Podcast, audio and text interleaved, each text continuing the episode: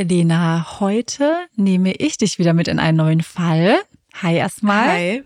Das ist jedes Mal Highlight of the Week, wenn wir unseren Podcast aufnehmen. Und ich freue mich riesig, mich auch. jetzt einfach nur zu sitzen und mich von dir berieseln zu lassen. Ja, das mache ich sehr, sehr gerne. Und dann lege ich auch ohne große Umschweife einfach los. Und zwar gehen wir heute äh, gemeinsam in eine amerikanische Kleinstadt. Mhm. Und ich weiß nicht, mir kommen immer ganz bestimmte Gedanken und Emotionen, wenn ich an eine amerikanische Kleinstadt denke. Hast du da irgendwie auch direkt Bilder im Kopf oder Gefühle zu? Mm, ich war ja selber noch nie persönlich in den USA. Kleinstadt mhm. kommt bei mir ganz oft äh, die Wisteria Lane von Desperate Housewives oh, ja. in den Kopf, ne? So irgendwie sehr gepflegte Häuser mit äh, Vorgärten, perfekt geschnittener Rasen, weißer Gartenzaun, Veranda und Karens. Und Karens, ja, die sind, die sind wahrscheinlich überall vertreten, egal wo man hingeht. Ja, voll. Also für mich ist so amerikanische Kleinstadt so ein bisschen, vielleicht auch, weil ich eben ein Jahr in den USA gelebt habe und mehrere Kleinstädte besucht habe und auch selber in einer Kleinstadt, in einem Vorort von Seattle gelebt habe. Es hat irgendwie was total Geborgenes. Mhm. Man hat so ein bisschen dieser Community-Gedanke es war auch tatsächlich so, egal wo ich hingegangen bin und ich war nur ein Jahr dort und als Gast letztendlich, egal ob ich im Fitnessstudio war, in der Bücherei oder beim Starbucks um die Ecke, man hat immer die gleichen Leute gesehen, man hat irgendwie immer Smalltalk gehalten, man kennt sich einfach, man hat so ein Gefühl von Geborgenheit und es kann nichts Schlimmes passieren. Oh. Weißt du, das ist aber meine? schön. Das ist, so das ist richtig schön. Ich finde, es ja. passt auch so richtig gut zum Herbst. Solche Gefühle habe ich auch mhm. im Herbst, so dieses Geborgene. Und das mhm. dann in mhm. Kombination mit so einer kleinen Stadt. Wahrscheinlich so ein Kürbis Voll. vorm Eingang. Ja, genau. Und ja, so kannst du dir das auch vorstellen. Wir gehen nämlich jetzt in eine Kleinstadt, in der es noch nie irgendwas Aufregendes, Spannendes passiert ist, aber trotzdem super, super schön. Und keine Sorge, es geht jetzt hier nicht um den nächsten krassen, blutigen Mordfall oder so, sondern wir sprechen heute äh, über einen jungen Mann, der genau in so einer Stadt gelebt hat oder immer noch lebt und der ähm, im sicheren Schutz dieser Stadt niemals gedacht hat, dass ihm irgendwas Komisches, Merkwürdiges, Unfassbares, wie man auch es immer nennen möchte, passieren wird. Achtung, es wird richtig, richtig weird. Und die kleine, oh Gott, in die Stadt, bevor ich jetzt anfange, die heißt einfach Snowflake, eigentlich voll oh. süß, oder? Ich würde auch gerne in einer Stadt wohnen, die Snowflake heißt. Ich würde, glaube ich, gerne mit Snowflake voll der schöne Name. Nachnamen heißen. Elena Snowflake. Elena Snowflake. Dadurch, dass ich oh. auch so oh. helle Haut habe, so extrem helle, finde ich, würde das extrem gut zu mir passen. Elena Aline Snowflake. Falls irgendjemand zuhört, der Snowflake mit Nachnamen heißt und der mir vielleicht mich gerne kurz heiraten würde und dann gleich wieder die Ehe zu annullieren, genau. Meldet euch. Ich würde gerne Snowflake heißen. Okay. Sorry. Ja. Gut, dann machen wir noch dein privates Insta-Profil, verlinken wir noch unten in der Episodenbeschreibung und dann ist alles gut. Okay, also. Snowflake ist eine kleine Stadt im Navajo County im US-Bundesstaat Arizona. Auf der Website der Stadt heißt es Come for a day, stay for a lifetime. Und äh, die Stadt zählt um die 5800 Einwohner und ist durch ihre Landschaft geprägt von Viehzucht und Getreideanbau. Und Snowflake bietet den Einwohnern und Besuchern sehr, sehr viele Freizeitmöglichkeiten, wie zum Beispiel Wandern, Angeln, Camping und Reiten. Und die White Mountains, die in unmittelbarer Nähe sind, sind ein beliebtes Ziel für Outdoor-Enthusiasten. Gelegentlich bietet die Stadt kulturelle Veranstaltungen wie Konzerte, Theateraufführungen und lokale Festivals, die von der Gemeinschaft sehr geschätzt werden. Und auf der Snowflake High School, die heißt Snowflake High, finde ich auch schon wieder total oh. schön irgendwie. Ähm, die High School, die bietet der Jugend der Stadt eine sehr, sehr große Bandbreite an sportlichen Aktivitäten und ja, so wie sich das alles anhört, es ist einfach eine ganz gewöhnliche, aber super schöne amerikanische Kleinstadt. Man kann es nicht anders klingt sagen. Klingt viel zu idyllisch, klingt viel zu perfekt, ne? Wie wir in allen, gut, um genau, in allen Lebensbereichen weiß man das irgendwann. Zu perfekt gibt's nicht. Und zu perfekt ist immer ein Indiz für, da stimmt was nicht. Da stimmt was nicht oder da kommt mhm. noch was. Voll. Und deswegen hast du mir jetzt die perfekte Überleitung gegeben, weil wir verlassen jetzt das Jahr 2023 und gehen 48 Jahre zurück in die Vergangenheit. Wir befinden uns jetzt in Snowflake, aber am 5. November 1975. Und Wir gehen sogar ein bisschen raus aus der Stadt Snowflake und gehen rein in den Apache-Stick Reefs National Forest, der in unmittelbarer Nähe ist und es ist ein riesengroßer Wald. Also kannst du dir vorstellen, eine ganz tolle Natur, sehr dichte Bäume und eben ein wunderschöner Nationalpark, an dem auch viele, viele Bewohner von Snowflake und auch Touristen ihre Freizeit verbringen und einfach draußen sind, die frische Luft genießen. Und so kannst du dir das schon mal die Umgebung vorstellen. Und für sieben Holzfäller beginnt an diesem kühlen Novembertag in einem dichten Waldstück dieses besagten Waldes ein ganz gewöhnlicher Arbeitstag. Kettensägen werden geschwungen und Holzsplitter fliegen durch die Luft. Die Sonne taucht den Wald schon bald in eine angenehme Wärme. Das Geräusch von krachendem Holz begleitet die Gruppe, während sie ihre Arbeit verrichten. Es sind Travis Walton, sein Bruder Dwayne und deren Arbeitskollegen. Unter ihnen Mike Rogers, Ken Peterson, Steve Pierce, John Gullett und Alan Dallas. Mike ist der Boss der Truppe und hat diese für einen Auftrag im National Forest zusammengestellt. Alle kennen sich, teilweise schon seit Jahren. Routiniert und aufeinander eingespielt gehen sie im dichten Wald also ihrer Arbeit nach. Die Männer sind zeitlich etwas im Verzug und arbeiten deshalb fleißig bis zum Anbruch der Dämmerung. Die eisige Novemberkälte macht sich mit Verschwinden der Sonne langsam wieder breit. Der Feierabend ruft.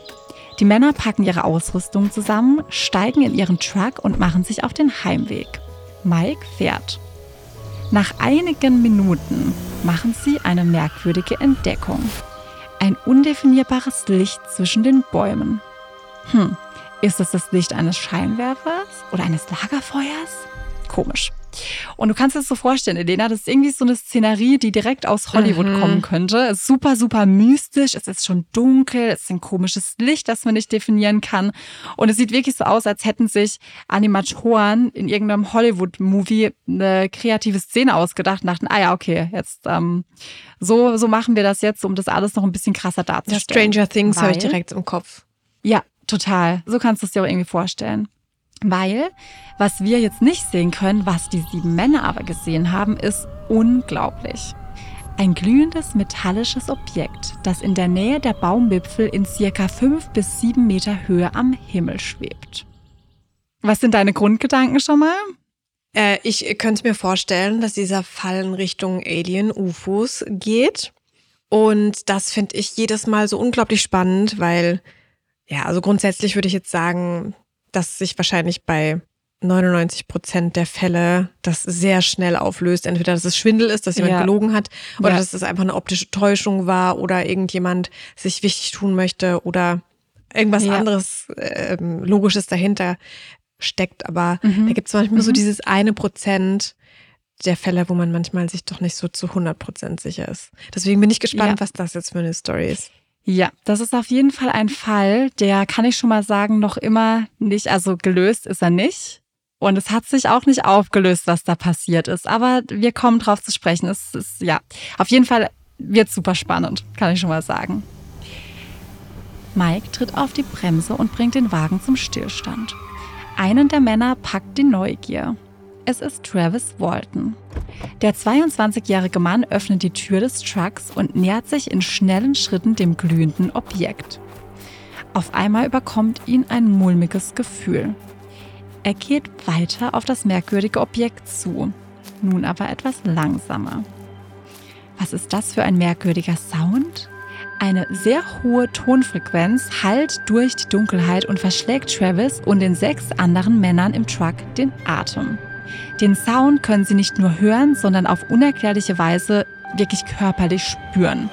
Also die haben das auch so beschrieben im Nachhinein oder teilweise haben sie das so beschrieben, dass sie wirklich am ganzen diesen Sound wie eine Vibration, aber irgendwie krasser wirklich im ganzen Körper wahrgenommen haben und das war super super gruselig. Also sie haben schon ein bisschen Angst und denken sich, okay, fuck, was passiert hier eigentlich? Wann war das? Das war ja auch 1975. Ja, das heißt, es war auch jetzt keine Handys, ne, die man irgendwie schnell zücken konnte nee. und sagen konnte, hey, wir nehmen das auf, dann haben wir direkt mal Beweise oder eine Kamera hat man da wahrscheinlich jetzt auch nicht immer ja. dabei. Deswegen gibt es da wahrscheinlich keine Aufnahmen davon, oder? Gehe ich gibt keine aus? Aufnahmen okay. davon. Mm -mm, mm Aber ja, was jetzt passiert ist, also ist alles aus dem Gedankenprotokoll der Teilnehmenden, äh, beziehungsweise der Protagonisten hier in dem Fall. Und sie erzählen jetzt. Ein greller Lichtstrahl erfasst Travis. Also der, der da nach vorne gelaufen ist als einziger. Die anderen sitzen alle noch im Truck. Travis wird mehrere Meter in die Luft geschleudert, bleibt dort ausgestreckt schweben und fällt dann hart auf den Waldboden zurück. Panik legt sich wie ein dunkler Schleier über den Truck, in welchem sechs Holzfäller ihren Augen kaum trauen können. Mike drückt das Gaspedal durch. Und Travis Walton bleibt alleine auf dem Boden des Waldes zurück. Weiß ich nicht. Schwierig, schwierig, oder? sehr schwierig. Also da gibt es sehr viele Dinge, die ich da irgendwie nicht ganz so cool finde. Ich habe sehr viele Fragen. Ja, kannst du nachher alles stellen. Es, du machst dir keine Sorgen, weil ein paar Minuten später kam das schlechte Gewissen auch. Also sie waren dann im Auto, sie haben sich vom ersten Schreck erholt und ähm, haben dann irgendwie angefangen zu diskutieren. Ja, wir, wir müssen eigentlich zurück, oder? Also wir können den doch jetzt da nicht liegen lassen. Wohl bemerkt, dass sie auch davon ausgehen, dass er tot ist, weil er sich ja nicht mehr bewegt hat und weil er halt mhm. von mehreren Metern Höhe wieder auf den Waldboden zurückgeknallt ist. Ja, sie sagen aber, nee, komm, wir kehren um, wir holen Travis, also geht nicht anders. Sie fahren also zurück und dort angekommen holen sie ihre Taschenlampen aus dem Truck und gehen zu Fuß zu der Stelle, an der Travis auf den Boden gefallen ist. Aber da ist niemand. Wo ist er? Naja. Travis! Der hat sich irgendwo versteckt. Marco! Polo! ja, Polo. Geil. Ja, also für die war das jetzt irgendwie unglaublich, mhm. weil sie gedacht haben, hä, wo ist er hin? Und klar, ist er jetzt vielleicht aufgestanden und weggerannt, weil er war ja alleine. Wo ist er hin? Also was ist passiert? Richtig, richtig Hat komisch. man gesehen, also war da die Erde irgendwie plattgedrückt oder so? Hat man aber noch die Spuren gesehen oder hat man keine Spuren und so sehen können? Nee, also dazu gab es jetzt auch keine Berichte. Ich habe nichts dazu gesehen, aber ich gehe nicht davon aus, weil ich habe die Dokumentation angeschaut, wo äh, die sechs Holzfäller auch berichten und von der Situation erzählen. Also das ist jetzt auch eben aus deren Sicht, was passiert ist. Haben sie nichts zugesagt. Gehen wir ein Stückchen weiter. Deputy Sheriff Chuck Allison trifft am Tatort ein. Also Tatort in Anführungsstrichen. Mhm. Man weiß ja überhaupt nicht, wie das jetzt überhaupt einzuordnen ist, diese Situation.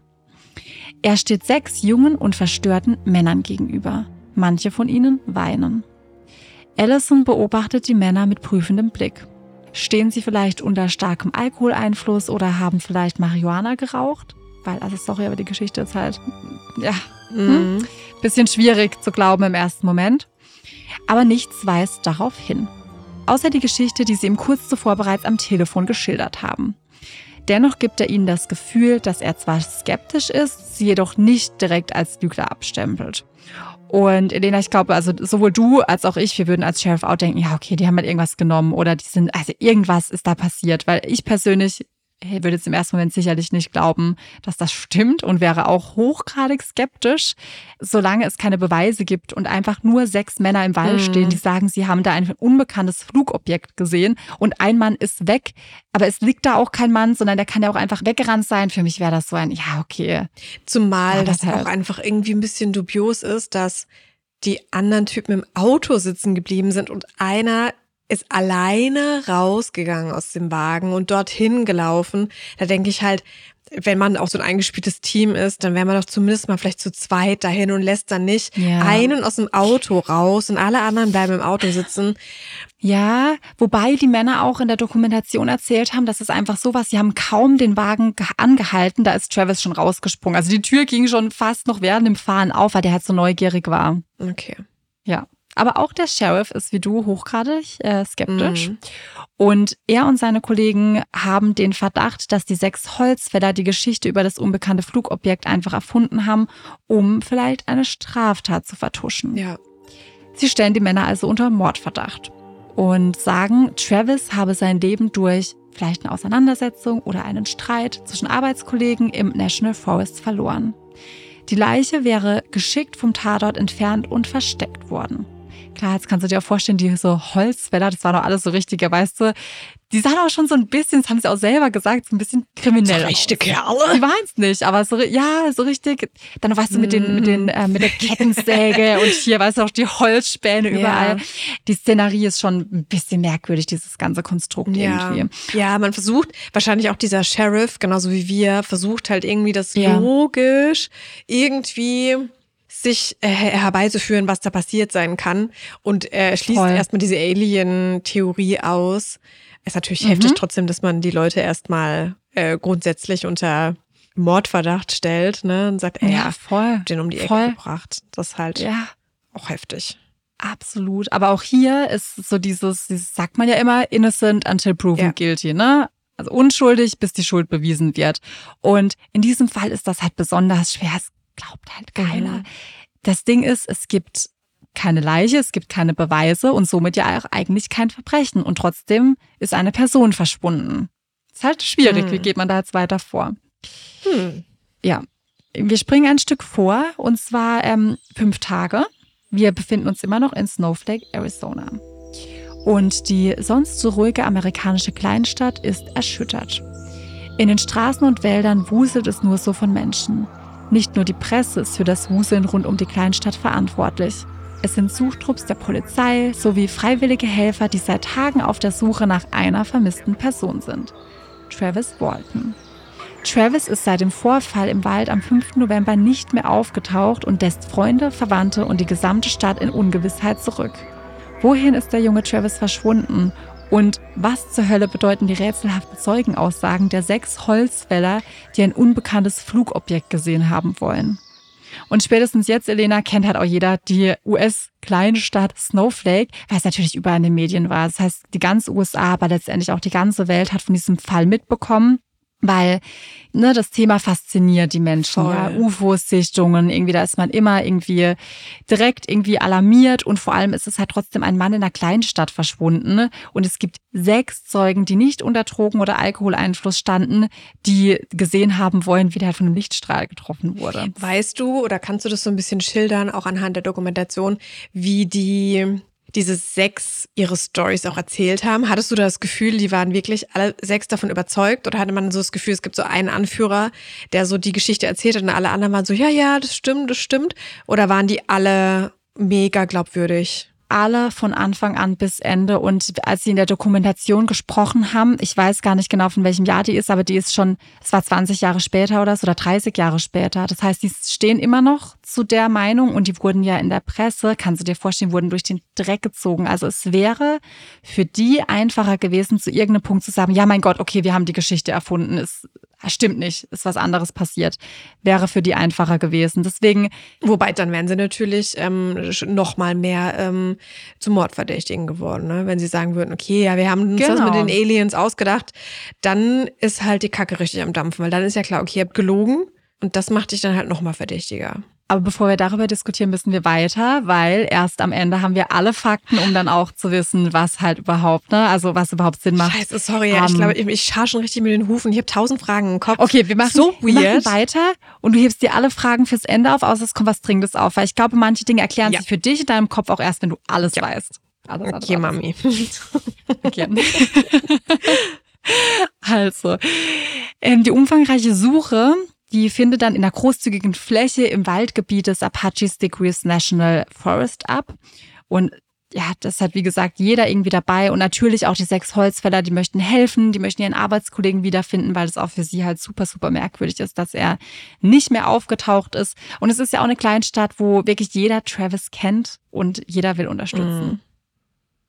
Sag uns einfach, wo die Leiche ist und was ihr mit Travis gemacht habt. Dann können wir alle endlich nach Hause gehen, sagt einer der Deputies zu John. Also ist auch super, super gemein irgendwie. Also klar, ich würde die auch verdächtigen, bin ich ehrlich. Aber die werden halt wirklich auch während der Suchaktion voll gepiesagt von den Deputies. Sie sagen immer, boah, sag uns doch einfach, wo die Leiche ist. Sagt uns doch jetzt einfach, wo ihr sie vergraben habt absolut verständlich auf der einen Seite, aber irgendwie tun mir die Männer auch total leid, weil es später auch rauskommt, dass die halt, die sind wirklich davon überzeugt, dass sie das gesehen haben, was sie gesehen haben.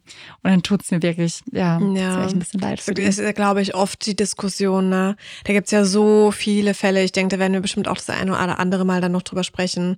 Gerade wenn Menschen vermisst werden, da gab's ja auch äh, mhm. äh, früher gerade mit so Kindesentführungen diesen einen krassen Fall hier in Deutschland, wo dann ähm, ja, darüber diskutiert wird, welche Mittel darf man anwenden, um da irgendwie vielleicht jemanden ja. auch geständig zu machen oder da irgendwelche Richtig. Hinweise rauszuholen. Wo endet dann das, dass du dich strafbar ja. machst selber als die Person, die da irgendwie ähm, eigentlich ja nur was Gutes tun möchte? Ja. Aber ja, sie werden auf jeden Fall verdächtigt, verständlicherweise. Mhm. Es gibt aber noch zu wenig Beweise, um die Gruppe offiziell festzunehmen. Eines lassen sich die Beamten aber nicht nehmen. Akribisch werden Polygraphentests vorbereitet. Also Polygraphentests sind Lügendetektortests. Und die Männer haben schon Respekt vor dem Test. Ähm, sie willigen ein, also befragt zu werden, aber sie haben ja trotzdem Schiss irgendwie, weil ja, keine Ahnung, so Lügendetektor-Tests. Ich meine, heute weiß man das, dass das ja auch, weißt du, die Antwort kann ja auch falsch ausschlagen, weil du unter einer mm, extremen Stresssituation ja. zum Beispiel stehst und die stehen ja trotzdem unter massivem psychischem ja. Stress, ähm, egal was jetzt passiert ist und deswegen hat sie schon ein bisschen ja. Je nachdem, wie auch, auch die Fragen gestellt werden. Ne? Wenn die Fragen irgendwie schief, genau. fies sind, kann es ja auch sein, dass es irgendwie dann für dich blöd läuft. Ja, voll. Einer nach dem anderen wird in einem isolierten Raum gebracht, verkabelt und befragt. Folgende Fragen werden in einer Zeitspanne von circa zwei Stunden immer und immer wieder gestellt. Hast du Travis Walton umgebracht? Die Antwort war nein. Von allen. Also wirklich eindeutig nein. Hast du etwas gesehen, das wie eine fliegende Untertasse bzw. ein unbekanntes Flugobjekt aussieht? Ja. Und Hast du gesehen, wie ihn das Objekt mit einem Lichtstrahl erfasst hat? Ja. Alle Befragten, eindeutig, egal wie lange sie dazu befragt werden, egal wie die Fragen gestellt werden, sind die Antworten definitiv gleich. Und ja, was glaubst du, Elena, wie der Lügendetektortest ausfällt? Da du es schon ein bisschen angeteasert hast und du hast gesagt, dass die alle wirklich fest davon überzeugt waren, dass sie gesehen haben, was sie gesehen haben, glaube ich mal, dass alle positiv ausgefallen sind. Also, dass niemand gelogen hat. Mhm. Okay, da kommen wir nachher nochmal drauf zu sprechen. Wir lassen das jetzt erstmal so stehen, weil wir machen jetzt einen Zeitwechsel und gehen nochmal zurück an den Abend des 5. November 1975. Also der Abend, an dem das Ganze passiert ist. Travis wacht auf. Er schaut nach oben in ein Licht, das von der Decke auf ihn hinunterscheint. Ist er etwa im Krankenhaus? Das wird es wohl sein, denn er hat sehr, sehr große Schmerzen. Seine Augen kann er kaum scharf stellen und er braucht eine Weile, um seine Umgebung besser zu erkennen. Er erkennt zwei Männer, die sich über ihn lehnen. Sie wirken irgendwie unterentwickelt, haben keine Haare und irgendwie merkwürdig. Travis verspürt Panik. Er tastet neben sich und greift nach etwas, das sich für ihn wie ein Stück Glas anfühlt. Er ist bereit, sich vor den mysteriösen Männern zu verteidigen. Aber wo gehen diese hin? Die Männer verlassen schnellen Schrittes den Raum und verschwinden. Travis geht hinterher. Er findet sich in einem engen Korridor mit gedimmtem Licht wieder. Die Männer gehen nach rechts, Travis nach links. Er betritt einen weiteren Raum. Dieser Raum ist so gut wie leer. Travis erkennt einen einzelnen Stuhl sowie mehrere Bedienelemente und Knöpfe. Als er sich umsieht, hört er sich nähernde Schritte und dreht sich um. Ein Mann steht ihm gegenüber, der wie ein normaler Mensch aussieht. Außer, dass er einen Helm auf dem Kopf trägt. Travis rennt auf ihn zu und fängt an, Fragen zu stellen. Er will unbedingt wissen, wo er sich befindet und was passiert ist. Doch der Mann antwortet nicht. Er greift Travis am Arm und geht mit ihm durch eine Tür in den nächsten Raum. In diesem wiederum befinden sich drei weitere Menschen, diesmal ohne Helm. Hoffnung ergreift Travis. Vielleicht ist ja der Helm schuld daran, dass ihn der erste Mann nicht wirklich hören konnte. Also wagt er den zweiten Versuch. Aber auch die drei anderen scheint Travis nicht zu hören oder nicht hören zu wollen. Seine panischen Fragen bleiben unbeantwortet. Travis bemerkt, wie die Menschen auf ihn zukommen und ihm eine Art Sauerstoffmaske übers Gesicht legen. Über ihm an der Decke nimmt er ein helles Licht wahr, das nicht zu einer normalen Lampe gehören zu scheint. Das Licht ist irgendwie freischwebend. Merkwürdig. Dann schläft er ein. Hä? Ja. Das ist very strange. Was ist das denn? Very strange. Very, very strange. Das ist wirklich richtig strange. Mhm. Aber vielleicht hat er einen Fiebertraum gehabt. Vielleicht. Manchmal. Weil das klingt ja. mir jetzt schon wirklich sehr weird. Also ist das aus seinem Gedächtnisprotokoll oder woher hast du diese Informationen? Ja, da kommen wir okay. gleich drauf. Wir machen ein bisschen weiter und dann darfst du, dann darfst du gleich all deine, all deine Gedanken dazu teilen, weil ich weiß, es ist ja mega strange, was da passiert. Aber jetzt äh, gehen wir wieder zurück an den 10. November, also wieder fünf Tage vor. weil da passiert jetzt etwas, das ein bisschen Klarheit in den Fall reinbringt, zumindest mal für die Bewohner, die jetzt seit fünf Tagen auf der Suche nach Travis sind. Das Telefon klingelt bei Grant Neff. Im ersten Moment denkt er, der Anrufer hat sich verwählt. This is Travis. I'm back. I need help. Der Anruf kommt aus einer Telefonzelle neben einer Tankstelle in Heber, unweit der Stadt Snowflake. Travis ist also wieder zurück. Desorientiert, verängstigt und völlig dehydriert. Mit zerrissener Kleidung und 10 bis 12 Pfund weniger auf den Rippen. Sein Bruder Drain wird direkt von Grant Neff informiert und holt Travis an der Telefonzelle ab. Also so äh, mega komisch. Da kommt der Anruf so, hi, ich bin irgendwie wieder da, ich brauche Hilfe super, super merkwürdig. Die wollen jetzt erstmal alle, natürlich freuen sich, dass er wieder da ist, aber sie wollen wissen, was ist passiert. Es gab dann ein mega emotionales Wiedersehen zwischen den beiden Brüdern erstmal, weil der Dwayne, der war ja da auch mit dabei und der hat seinen Bruder jetzt auch seit fünf Tagen vermisst und wusste oh nicht, Gott, was passiert ist. Und was dann passiert ist, war auch ein bisschen komisch. Bei Dwayne hat Travis erzählt, was in den vergangenen Tagen so abging und meinte halt auch, hey, unsere Mutter hat sich, war krank vor Sorge, um Gottes Willen, die hat es wirklich nur sehr, sehr schwer verkraftet. Und Travis wird dann mega stutzig und meint, hä, ich war doch nur so zwei Stunden weg. Was ist, hä? Also er denkt, es ist immer noch der 5. November. Okay. Und checkt gar nicht, dass schon fünf Tage vergangen sind seit diesem Vorfall. Also kein Zeitgefühl mehr komplett. Also irgendwie ist da eine nee. Gedächtnislücke. Total, ja. Und erst als sein Bruder ihn dann auffordert, sich mal ins Gesicht zu fassen, merkt er, dass er einen Fünf-Tage-Bart hat weil er hatte halt vorher, war halt relativ gut rasiert. Ich weiß nicht, ob es ganz glatt oder halt so ein paar Stoppeln, aber er hat halt gemerkt, hey krass, okay, es muss wirklich einige Zeit vergangen sein, weil ich hatte halt vorher kein Bart. Was in seinem Kopf auch vorgegangen sein muss. Überleg mal, jemand sagt dir das und dir wird bewusst, dass du so eine, eine Gedächtnislücke von fünf Tagen hast. Ich würde irre werden. Das ist ja so ein Mindfuck. Ja, zumal er kann sich auch noch bruchteilartig äh, an diese Situation in dem vermeintlichen UFO erinnern, mhm. was da passiert ist, aber noch nicht wirklich. Seine Erinnerungen kommen dann später erst bei einer Hypnose zurück. Okay.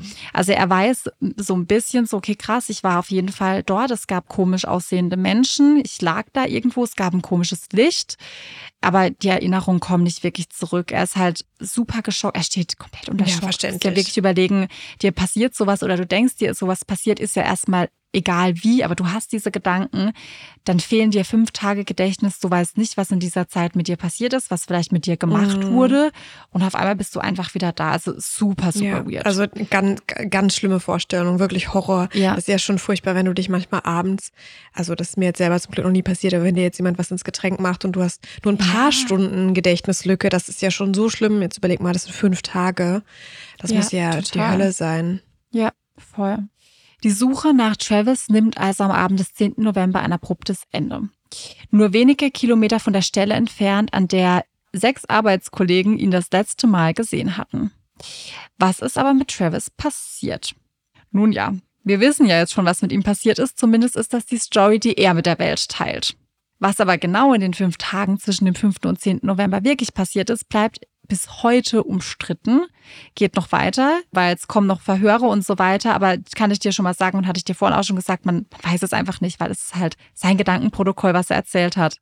Kann er jetzt niemand irgendwie beweisen, dass das passiert ist, kann aber auch niemand beweisen, dass es nicht passiert ist. Das ist immer so der Schwierigkeit ja. bei solchen Fällen. Und wie ich dir auch schon gesagt habe, erst nach ein paar Tagen und Wochen, als die vergangen waren, hat er eine Hypnose dann gemacht oder mehrere Hypnosen und konnte sich dann wieder an den Vorteil Stück für Stück richtig erinnern. Und was glaubst du, wie die Öffentlichkeit jetzt mit dieser Geschichte umgeht? Beziehungsweise die Menschen generell, sind die skeptisch oder befürworten das? Mm, ich würde sagen 50-50. Ich glaube, die USA äh, haben ja auch eine krasse Szene, was diese ganze UFO-Geschichten angeht oder diese Alien-Geschichten. Da gibt es ja immer noch so viele Anhänger, die glauben, dass die Aliens schon längst gelandet sind bei uns und das aber, was weiß ich, John F. Kennedy und so, die haben das alles vertuscht. Mhm. Deswegen bin ich mir ziemlich sicher, dass es einen Großteil gibt der Menschen, die da gesagt haben, Klar, war das ein UFO und waren das Alien, aber ich bin mir auch sicher, dass ja. genauso viele skeptisch waren, gesagt haben, irgendwie muss es dafür eine andere Erklärung geben. Ja, und genau so ist es auch. Das ist ja wirklich, wie du sagst, meistens bei solchen Themen, dass das so 50-50 geteilt ist. Ich glaube, es gibt trotzdem noch mehr, die das alles in Frage stellen, als die Befürworter oder die sagen, mhm. hey, das ist mhm. auf jeden Fall so passiert.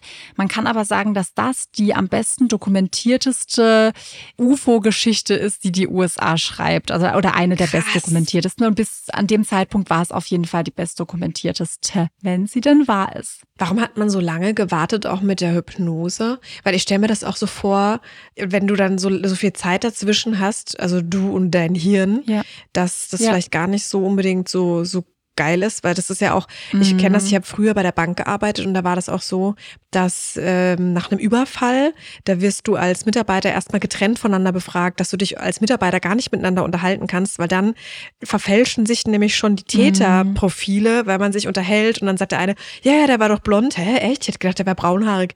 Und jeder wird einzeln erstmal ja. befragt. Und da kann ich mir bei dem auch vorstellen, wenn der ja mit ganz vielen Leuten gequatscht hat in der Zwischenzeit, ja. dass der vielleicht auch irgendwie dann schon sich was zusammengesponnen hat. Das Ding ist, hat er halt nicht, weil er war halt so fertig, dass er wirklich die ersten Tage und Wochen halt erstmal einfach nur zu Hause war. Natürlich, dort hat er mit seinem Bruder gesprochen und sicherlich auch dann irgendwie mit der Mutter oder sonst wem, definitiv. Aber er konnte sich ja nicht erinnern. Das heißt, die Hypnose wurde halt irgendwann einfach notwendig oder mhm. wollte er dann auch, weil erstens mal, er will ja selber wissen, was mit ihm passiert. Und zum anderen will es natürlich auch die Öffentlichkeit ja. und die Polizei und jeder möchte irgendwie wissen, was da rauskommt. Es das heißt, ich finde es irgendwie verständlich, dass man jemanden in den ersten Tagen nach sowas, der dann traumatisiert ist, trotzdem auch in Ruhe ja, lässt. Wie viel Zeit genau verstrichen ist vor der ersten Hypnose, kann ich dir nicht sagen, aber er hat auf mhm. jeden Fall erstmal abgewartet. Krass. Und dadurch, dass ja auch ihm nichts passiert ist, außer dass er halt ausgemerkelt war, gab es ja jetzt auch kein Verbrechen mehr. Das heißt, die Polizei musste ja den Fall jetzt auch nicht unbedingt direkt lösen. Es ist einfach ein Mann, ein erwachsener Mann, der ein paar Tage verschwunden war. Gibt es dafür eine andere Abteilung oder gibt es dafür irgendeine Organisation, die sich um solche Geschichten kümmert? Ja, es gibt so eine Association, ich kann jetzt gar nicht genau sagen, wie die heißt, die solche, vor allem solche übernatürlichen UFO-Fälle genauer untersucht und die waren da auch mit involviert und die haben sich natürlich sehr dafür interessiert, was passiert ist. Aber jetzt die normale Polizeiarbeit ist ja dann eigentlich erstmal getan. Ja. Jetzt kommen wir aber nochmal zu den Lügendetektortests, weil alle sechs Augenzeugen unterziehen sich in den kommenden Monaten mehreren Tests, also nicht nur einem, nicht nur zwei, sondern wirklich immer und immer wieder neuen Tests. Und Laut Experten ist es extremst ungewöhnlich, dass mehrere Personen zu ein und demselben Event befragt werden und zu einem positiven Ergebnis gelangen, wenn dieses Ergebnis nicht wirklich der Wahrheit entsprechen würde. Das ist halt schwierig. Es sind sechs Personen. Sie sagen wohl alle die Wahrheit. Es gab einen Test, beziehungsweise bei einem war es so ein bisschen unsicher. Da war jetzt nicht definitiv, er hat gelogen, aber es war unsicher, als bei den anderen, weil bei den anderen war es ganz klar, okay, sie sagen die Wahrheit und bei einem war es okay. unsicher. Da kannst du jetzt aber natürlich auch wieder argumentieren, ja, okay, der war halt vielleicht eben sehr unter Stress. Mhm. Und deswegen hatte, hatten diese Ausschläge irgendwie was anderes angezeigt. Oder er lügt halt wirklich. Und selbst dann sagen viele Experten, fünf von sechs ist halt sehr, ja. sehr unüblich. Oder vielleicht hat er auch zum Beispiel eine Familie oder ein Umfeld, die eher sagen, weißt du, die ihm einreden, ja, als ob, mhm. da habt ihr euch mhm. geirrt und hier und da habt ihr vielleicht doch einen getrunken, dass er dann selber vielleicht sich gar nicht mehr glaubt und dann kann ja auch sein, dass dann kann natürlich auch sein. er selber gar nicht mehr überzeugt ist, dass er was gesehen hat. Ja, du, man weiß es nicht. Das Ding ist halt, ähm, normalerweise, wenn jetzt ein oder zwei Personen befragt werden, dann sagt man, okay, Psychopathen zum Beispiel können lügen. Ja. Aber die Wahrscheinlichkeit, dass es fünf oder sechs Psychopathen gibt, ist halt schwierig. Ja. Und auf der anderen Seite weiß man ja auch heute, und das ist auch meine persönliche Meinung, muss ich dir sagen, ich weiß nicht, ob ich so viel auf Lügendetektor-Tests geben würde. Das muss ich dir mhm. ganz ehrlich sagen. Das ist für mich keine Ahnung, ob das irgendwie wirklich fundiert ist. Und ich weiß auch nicht, inwiefern das heute auch noch überhaupt eingesetzt wird. Ich glaube, in den USA schon noch. Aber ohne Beweise, finde ich, sagt das überhaupt gar nee, nichts. Nee, das hört man ja auch immer wieder in, in anderen Podcast-Formaten oder auf YouTube. Das Lügendetektor-Test ist nice to have, aber du kannst die ja. fälschen. Du kannst eben als Psychopath, kannst du so gut lügen. Und es kann auch sein, dass eben ja. durch andere Faktoren, die dann negativ für dich ausfallen, obwohl du die Ganz Wahrheit genau. gesagt hast. Deswegen würde ich niemals für voll nehmen. Aber damals gab es halt auch noch weniger Mittel mhm. und wie es gibt keinen Tatort, es gibt, mm. es gibt ja mhm. nichts, woran man sich sonst festhalten könnte. Und ich glaube, deswegen mm. haben die auch so viele Texte. Und es gibt ja halt auch eine Tendenz. Es ist ja dann trotzdem so, wenn du das jetzt mit einem gemacht hättest, dann kann ja sein, ah, der eine kann, ist vielleicht mega gestresst oder der eine kann mega gut lügen. Aber wenn du das mit fünf, sechs Personen ja. machst und die Tendenz eben so aussieht, dass es bei allen positiv ausfällt, dann hast du schon mal eine gute Tendenz und kannst sagen, okay, scheint so, als würden die die Wahrheit sagen. Oder ja sie sagen halt die, also sie, sie meinen die Wahrheit. Sie glauben, kennen, ne? dass sie die Wahrheit. Richtig, weil wenn du davon selbst überzeugt bist, dann musst du ja gar nicht lügen. Ja. Also es ist super schwierig und ich muss dir ganz ehrlich sagen, der Fall ist, es macht mich so ein bisschen fertig. Man wird ja nie wissen, ob da was dran ist oder nicht. Wie, wie soll das jetzt nachgewiesen werden. Das heißt, jetzt im Jahr 2023, überleg mal, das war 1975, gibt es ja keinerlei Beweise. Ach, stopp, warte, hört der Fall jetzt auf? Mach mich nicht fertig. Kommt ja. da jetzt nichts mehr? Ja, tatsächlich, Elena, der Fall ist jetzt eigentlich fast vorbei. Aber ein, zwei Facts habe ich noch, bevor wir noch ein paar wilde Theorien durchgehen. Es ist tatsächlich so, dass Travis auch zunächst die Lügendetektortests ablehnt, aber zum einen, weil ihm mehrere Psychiater das einfach nicht empfehlen, weil sie sagen, hey, du hast eben so ein krasses Traumata erlebt. Wenn du dich jetzt da hinsetzt und Erinnerungen und Flashbacks zurückkommen, dann kann es sein, dass du so gestresst bist, dass es dir eben als Lüge mhm. angezeigt wird. Das heißt, er hat sich halt am Anfang nicht getraut und irgendwann dachte er aber, scheiß drauf, ich mach's einfach. Ich denke, das weiß ich jetzt nicht sicher, das hat er auch nicht gesagt, aber ich denke halt, der Druck der Öffentlichkeit und dass du dir aber auch selber irgendwie dir und der Welt beweisen willst, dass du nicht gelogen hast, sondern dass dir das wirklich passiert ist. Ich glaube, das hat ihn wahrscheinlich einfach irgendwann dazu gebracht, dass er es doch gemacht hat. Die sind alle positiv ausgefallen. Er hat wohl nie gelogen, laut Lügendetektor-Test. Ich finde es immer so krass, dass es halt auch genauso beschrieben ist, wie wir das in den ganzen Filmen ja. beschreiben. Weißt du, eine fliegende Untertasse. Ja. Ein Flugobjekt, die haben das auch irgendwie so beschrieben, dass es so ein, so ein wie ein UFO halt dann auch war. Und ich denke mir, klar, es wäre super naiv zu denken, dass wir Menschen die einzigen sind, die in dem Universum irgendwie existieren, die einzige intelligente Spezies. Glaube ich auch nicht. Aber es ist halt, es ist echt sehr, sehr schwer zu glauben, dass dann wirklich so ein UFO, wie wir uns das aus dem Film vorstellen, halt da an dieser Stelle ja. war. Also, ich finde, wir sollten uns diesem Thema sowieso mal allgemein widmen, weil ich finde das mit den Aliens so, so spannend, weil, mhm. wie du sagst, komischerweise sehen die Aliens ja immer ähnlich aus, ne? Ist das, ähm, hat das den Ursprung irgendwo, dass es mal irgendwo in einem Film abgebildet wurde und deswegen das irgendwie in all unseren Köpfen drin ist, so wie, keine Ahnung, der Weihnachtsmann, der aber eigentlich auch von mhm. Coca-Cola geschaffen wurde, ne? Oder ja gleicht sich das immer so sehr, weil das halt tatsächlich so ist. Das fände ich schon mal spannend, das mal irgendwie ja. zu untersuchen. Tatsächlich, wenn ich jetzt in meinem Kopf krame nach einer möglichen Theorie, ich finde es mega schwer, dafür eine logische Erklärung ja. zu finden. Auch mit diesem Licht ja. und dass er geschwebt ist und haben die Absinth viel getrunken? Nee, sie waren ja anscheinend weder alkoholisiert noch haben sie Drogen genommen. Es war ja nach, nach Feierabend. Also die haben da den ganzen Tag gearbeitet und ja. Hast du eine Theorie, das finde ich, jetzt, find ich jetzt mega spannend, hast du eine Theorie im Kopf, wo du sagst, okay, das könnte ich mir vorstellen, in die Richtung geht's? Oder bist du auch komplett lost? Mm -mm. Ich bin tatsächlich komplett lost, weil es gibt, finde ich, Theorien, die dagegen sprechen, wo ich so denke, ja, okay, das kann schon sein, dass das irgendwie der Grund war, aber dafür bin ich zu wenig Psychologe, mhm. um das irgendwie bestätigen zu können oder um zu wissen, ob das wirklich so passieren kann. Ich muss nur immer sagen, ich bin bei sowas wahnsinnig ja. skeptisch. Ich gebe aber gefühlt zumindest jeder Geschichte so diesen 1% Benefit of the mhm. Doubt, dass es passiert sein könnte. Bin aber, ja, einfach mega, mega skeptisch. Voll. Aber in diesem Fall ist es tatsächlich schwierig, irgendwie eine logische Erklärung sich ja. herbeizuführen. Außer sie haben es halt alle nicht gesehen. Also weißt du, dadurch, dass es, es gibt ja wirklich gar keinen Beweis. Es hat ja, es gibt ja nichts. Es gibt nichts außer einen Mann, der fünf Tage lang verschwunden war. Aber dieses und die Lügendetektor-Tests. Ja, richtig. Die Lügendetektor-Tests sagen ja aber, dass sie gesehen haben, also einmal dieses helle Licht und dass er geschwebt mhm. ist. Und das finde ich halt tatsächlich schwierig.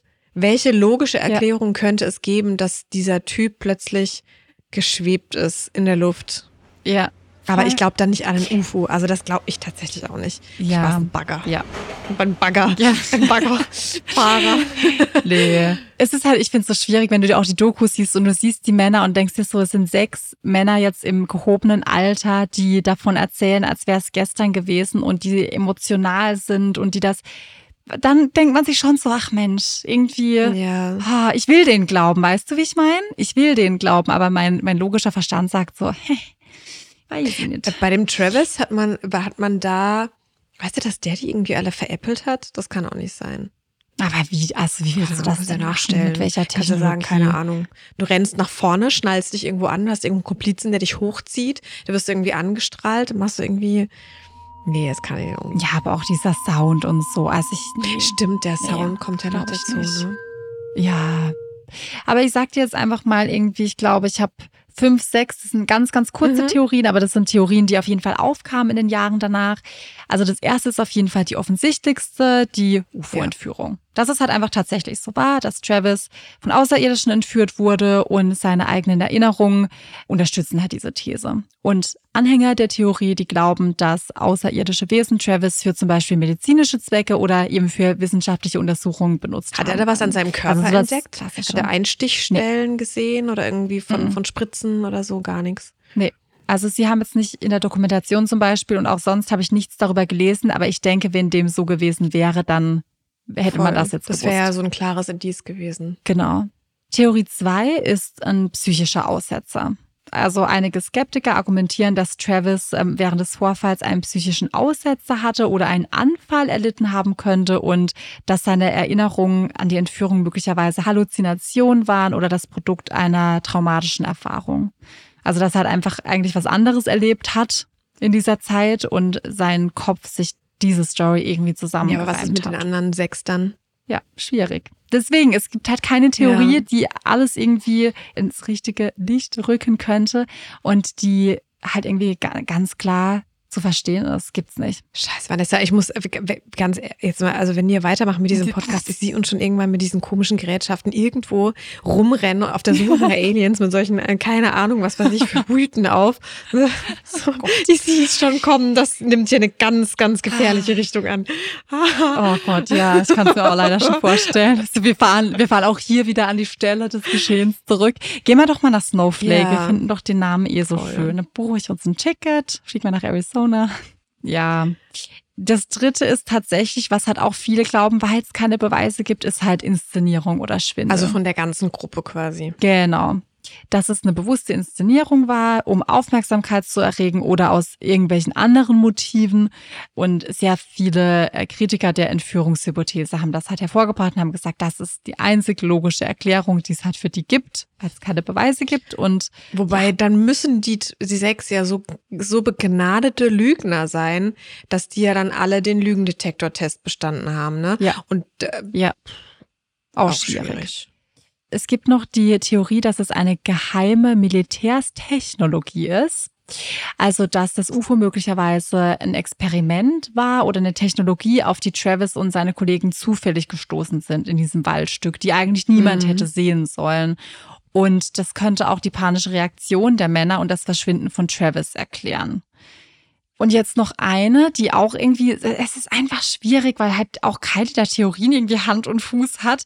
Es könnte ein Naturphänomen oder ein Blitz gewesen sein sagen manche, die meinen, äh, dass es halt irgendein Naturphänomen war, das wir nicht kennen und das wir uns nicht erklären können, dass es ein seltener Blitz gewesen sein könnte oder irgendwelche geophysikalische Erscheinungen, ähm, die den Vorfall ausgelöst haben und es dann für die einfach nur so aussah, als wäre das ein UFO gewesen oder als wäre das ein Lichtstrahl gewesen, das jetzt von diesem UFO runterkommt. Aber auch dann denke ich mir so, würde ja bedeuten, dass der jetzt quasi von einem Art Blitz getroffen wurde, dass der dann hochgeschleudert wurde zum Beispiel. Mhm. Das heißt, dann ist der quasi rumgeirrt dann fünf Tage lang und ist dann ja. irgendwo wieder aufgetaucht und kann sich ja nichts erinnern. Ja. Aber auch dann würde man da nicht merken, mal irgendwo so ein Blitzeinschlag hinterlässt ja auch irgendwelche Male mhm. an, am Körper, oder? Ja, also es ist wirklich sehr, sehr, sehr wild. Sehr, sehr wild. Ähm, und deswegen ist es ja auch bis heute noch nicht gelöst worden. Es gibt jetzt noch eine letzte Sache, die ich mir noch ausgesucht habe, weil das ja auch erklärt auch viele Vorfälle, die zunächst unerklärlich scheinen. Und zwar ist, wäre das eine Massenhysterie einfach, dass die sich halt unter Gruppendruck oder einer Hysterie sich gemeinsam dieses ganze Szenario ausgedacht haben oder eingebildet haben und sie das einfach die Situation falsch wahrgenommen haben. Und das würde ja wiederum erklären, warum sie dann auch nicht lügen, weil sie ja wirklich denken, sie haben das so erlebt. Aber auch hier, warum sollten die eine Massenhysterie bekommen oder sich das entwickeln, wenn die auf dem Heimweg sind von der Arbeit? Plus, wo war der Travis die ganze Zeit dann? Wo war Travis? War der dann verwirrt daraufhin? Warum haben wir ihn zurückgelassen? Es wahnsinnig viele Fragen. Ich finde aber auch tatsächlich, dass Klar, natürlich, man weiß auch nicht, wer da am Steuer saß. Und manchmal sind es ja dann so Panikreaktionen, dass da wie so ein Schalter umgelegt wird und man, man flüchtet dann. Ich kenne das tatsächlich, mhm. ich habe das selber schon mal erlebt, dass man in so einer Situation dann gar nicht so reagiert, wie man reagieren würde. Aber ich finde das auch irgendwie bisschen weird, oder? Also wenn da irgendwie jemand schwebt Total. und runterfällt und dann und du zu sechst bist und dann auch noch sein Bruder ja dabei war, das darf man ja nicht ja, vergessen. Ja, also wenn das meiner Schwester voll. passieren würde, ich würde niemals abhauen oder meinem Bruder. Ja. Also wenn das jetzt meinen Geschwistern passieren voll. würde, ich würde da niemals abhauen. Ja, aber ich glaube trotzdem, dass das vielleicht, also er ist ja nicht gefahren, der Mike ist ja gefahren, der Boss von denen und vielleicht waren die, wenn du das siehst mhm. und du wie in so einer Art Schockstarre bist, kann das schon sein, dass du halt das Gaspedal durchdrückst und die anderen sind auch erstmal kurz so, oh mein Gott, oh mein Gott, ja. was ist da gerade passiert? Der Kopf muss das erstmal mhm. verarbeiten und dann sind sie ja zurückgefahren. Das kann ich ja. mir schon vorstellen, wenn es so passiert ist, dass das dann sein kann. Und wie gesagt, Elena, wenn du die Dokumentation siehst, im Moment, während du das anschaust, denkst du, ja klar sagen die die Wahrheit, mhm. weil das mhm. also so gestandene Männer einfach sind, die das in wirklich nicht groß ausschmücken, die, die erzählen das ganz normal nach, die sind, man sieht auch, dass sie das Thema emotional irgendwie schon noch belastet und ja, sie sagen halt auch das, was ich vorhin schon meinte, hey, es wäre so viel einfacher gewesen, zu irgendeinem Punkt zu sagen, ja, mein Gott, wir haben gelogen. Einfach nur, um mm. in mhm. Ruhe gelassen zu werden. Weil der Travis ist ja wieder aufgetaucht, ne? Der Mordvorwurf war ja vom Tisch. Genau, der war vom Tisch und dann war es ja dieses auch für ihn, er ist noch nie aus dem Ort weggezogen, aber er hatte dann auch Schwierigkeiten, weißt du, weil die Leute dich ja dann nicht mm. mehr mhm. ernst nehmen. Weißt du, wo findest du mm. einen neuen Job? Wer, wer nimmt dich ernst? Wer, wer, wer sieht dich noch so, wie du eigentlich bist? Da gibt es bestimmt auch Leute, die dann denken, oh Gott, der hatte vielleicht Kontakt zu Alien, wer weiß, ob der irgendwie einen Alien-Parasiten in sich hat oder whatever, dass man dann auch keinen Kollegen haben will, der mit Alien Kontakt hat. Ja, also kann ich glaube, weiß uns nicht, ob das ja, doch bestimmt, kann bestimmt sein. Ich hätte das gedacht, so mein Gott, oh mein Gott, nicht, dass ich das kriege, was der hat. Geil, ich will nicht mit mehr. dem, Junge. Oh, Finde ich gut. Okay, dann aber jetzt, ja, okay, gut. Es gibt jetzt noch einen Fun Fact, weil wir ja in den USA sind und die ja wieder aus allem irgendwas machen. Die haben jetzt wirklich diese Telefonzelle, aus der der Travis angerufen hat. Das ist eine Touristenattraktion. Ja, ja, also da drin ist quasi so aus einer eine hölzerne Schnitzerei von einem hm. Außerirdischen mhm. und ein Wandgemälde mit einem UFO oder im UFO. Ja, Snowflake hat sich gedacht, komm, und wir sind sonst so lame. Da machen wir noch ein bisschen, ja, da machen wir jetzt noch was draus. Oh, ich mhm. habe noch eine Theorie. Was, wenn Snowflake einfach so ein lahmarschiger Ort war, wo keine Touristen hinkommen wollten und die haben das inszeniert, um die Leute, um die Touristen dahin zu holen. Wenn Oha. das so eine Gesamtinszenierung war, um Touristen anzulocken. Oh, das wäre krass, Elena. Oh, da haben bestimmt auch schon Leute drüber nachgedacht. Das habe ich jetzt nirgends gesehen, aber pff, wer weiß. Wer weiß. Es wurde ja auch nicht direkt in Snowflake. Es war ja eine Tankstelle bei einem anderen Ort in der Nähe von Snowflake. Mhm. Und dennoch hat natürlich die Stadt Snowflake die ganze Aufmerksamkeit ja, bekommen. Voll. Ja, Oleg, das, das, jetzt gehen wir aber tief hm, rein. Ich bin mir sicher, dass das schon das ein oder andere Mal vorkam wenn, wenn du irgendwie sagst, ja, da ja, mal, jetzt ein UFO gelandet oder auch Kornkreis oder so. Wir haben ja noch so viele Themen, die wir aufmachen werden, aber dass es oft auch einfach aus ja. Aufmerksamkeitsgründen ist. Ja. Kann schon sein, wobei ich mir da halt auch immer denke, also bei diesem Fall jetzt, es war wirklich zum Leidtragen Voll. von sechs Männern.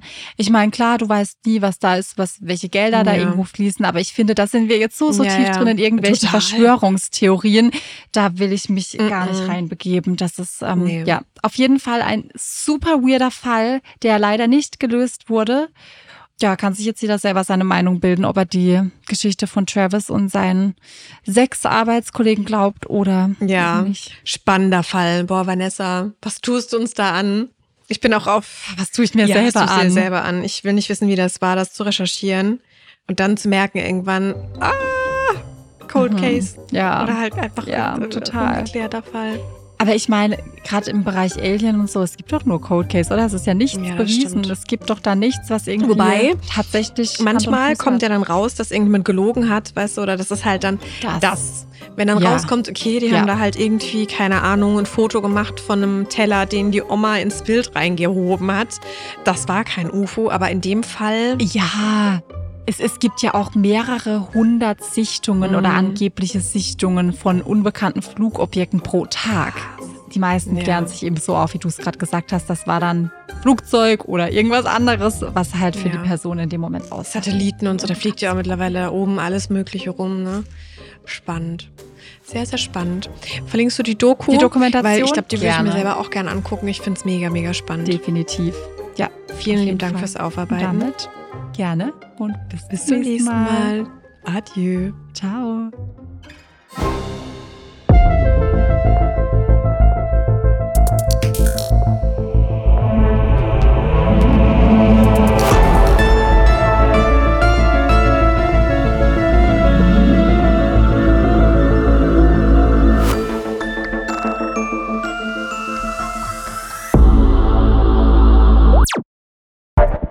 Dieser Podcast ist eine Produktion von Audioflow.